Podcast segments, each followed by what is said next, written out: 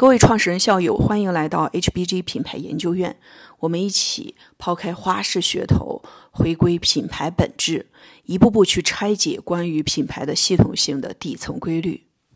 下来马上就要开始我们的第一本书，叫《管理的实践》了。那为什么我们会先讲这本书呢？这本书的原因是在于，嗯，管理的实践是虽然它号称一本管理学的书，但实际上它也是品牌的专业的书籍。在这本书当中呢，你会发现有很多关于。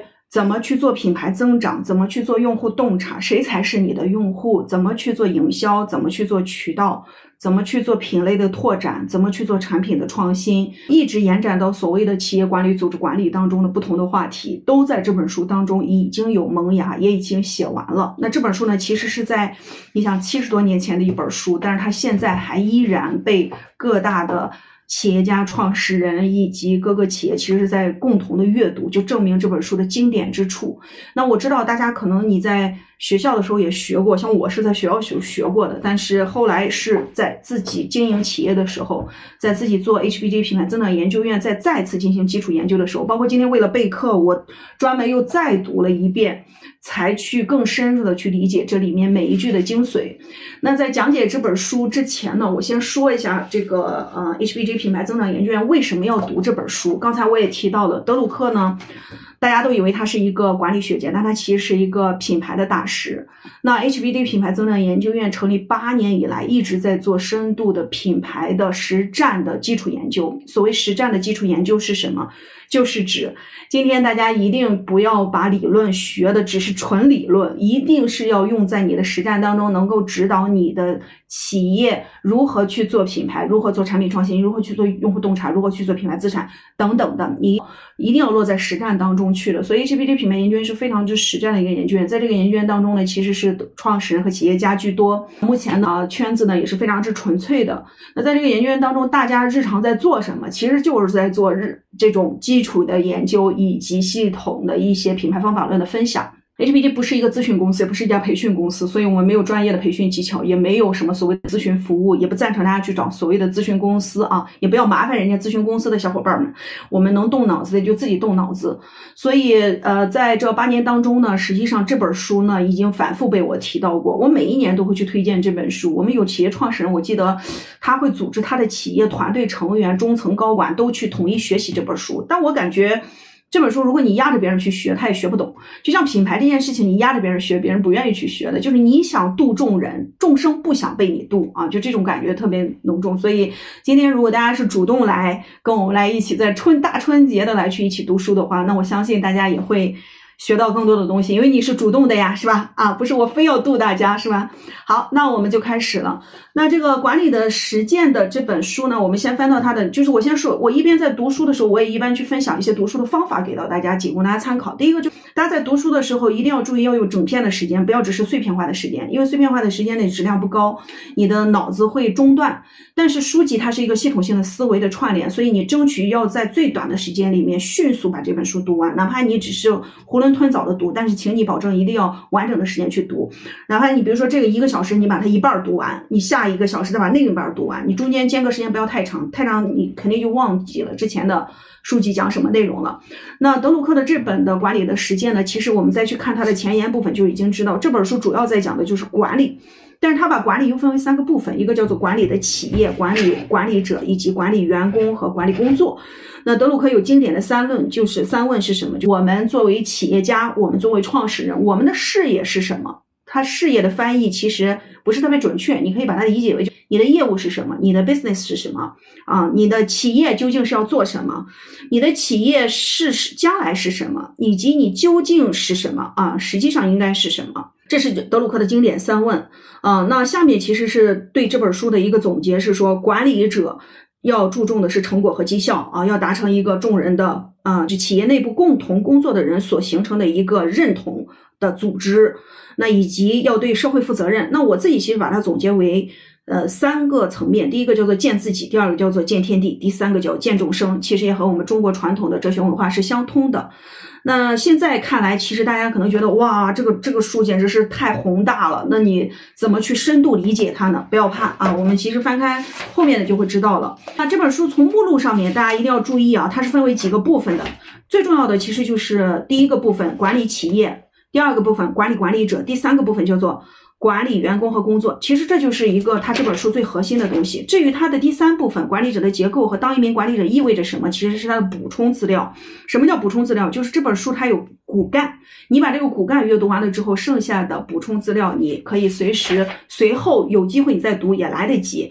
所以你要精读的话，就精读这三章就可以了。那我们往后翻，因为这个推荐序相当之长，我们就不多看了。我们还是进入到它的。呃，第一部分就是管理的本质的这一部分。那今天呢，我们呃，因为今天我要带着大家去读书嘛，所以我没有办法去看到大家的评论呀什么的。不过大家可以留言在这里啊，兴许大家可以彼此协助。那如果我等会儿万一瞅到了大家的问题，大家我会回答的。但是在我阅读的时候，在我带着大家去读书的时候，可能确实没有办法照顾到大家的时间，包括你们的问题。不过欢迎大家留言，你有任何的问题，你都主动来留言，因为等会儿我阅读完之后，我就会问大家问题，你提早占个坑呗，因为我会往上翻的啊。好，那我们就开始从第一章开始，其实就是在讲管理的本质是什么，就是管理层的角色是什么。那首先，哎，我把一些重点已经给大家去翻阅出来了，大家翻看第二页，是吧？这里我们要知道，管理的前提是这本书讲的管理就是企业管理，它不是一个军事管理或者是政府管理。其实管理它是很大的一个范畴，甚至我们的家庭管理它也是一个管理。但今天这本书所讨论的是企业管理，所以你千万不能把这本书乱用，它只适合于企业。但你要知道，企业这个制度的前提是什么？是西方的文明制度，西它是架构在西方社会所诞生出来的一种组织架构，所以企业，说实话。不是由咱们中国传统文明、传统文化所诞生的一个制度，我们也是近代以来才开始引入西方的企业制度，所以大家一定要知道，是西方所带来的企业，企业需要管理，所以才会有今天的这本书《管理的实践》。当然，在德鲁克之前，如果大家去阅读一些经典的管理学，包括。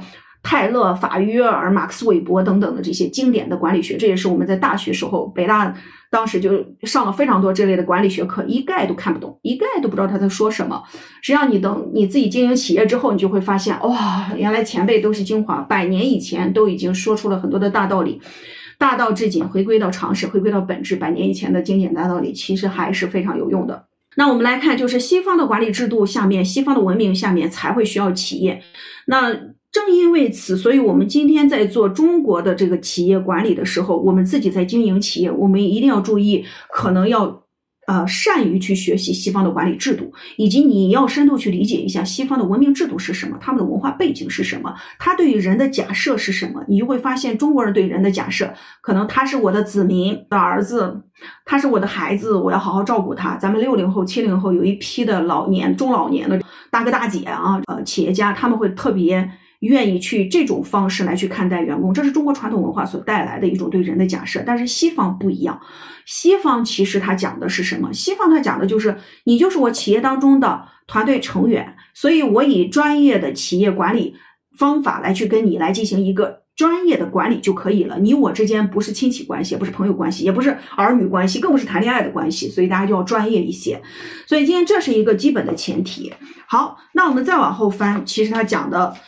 呃，很核心的一个管理呢，其实有很多的误区。很多人一提到管理或者管理者的时候，就会发现脑子里面充满了脚本思维。这个我在之前讲课的时候也跟大家讲过。我记得我在创始人私教闭门课的时候，上一场啊，我们在一月份在字节跳动进行的那一场，特别有趣。我就讲过，人的思人类的思维其实分为三种。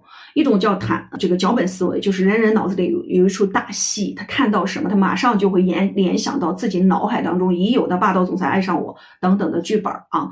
包括你看到董宇辉，你就会感觉到哇，好像是东方小孙在欺负董宇辉。所以你脑子当中有一个脚本，就决定了你的思维方式只能是按照脚本来去走的。第二种思维方式就是逻辑思维，相对来说有因果性的。第三种就是弹性思维，就是我们俗称的创意思维。那今天德鲁克在这本书里面他也讲过，是说，如果我们今天是脚本思维，我们就会发现，只要我们想到管理者，可能就是一样的，就觉得，哎呀，这个管理者是个独眼妖怪，是一个双头侏儒，是一个长生长生不死的凤凰，是一个妖怪啊。他觉得，如果大家不去系统的去了解管理的本质，就是这样子的。好，嗯，他又讲，哎，其实，在过去，你看他在七十年前就已经意识到了，人们会认为管理者其实就是老板啊，要么就是管理者就是只指挥别人工作的人。啊，要么就是管理者只是让别人去完成他们的工作，管理者反正自己不用干活，这些都是啊错误的误区，是在七十年前就存在，在当下也存在的。所以为什么你说要读经典？因为经典其实它也是在帮助我们不断的去看。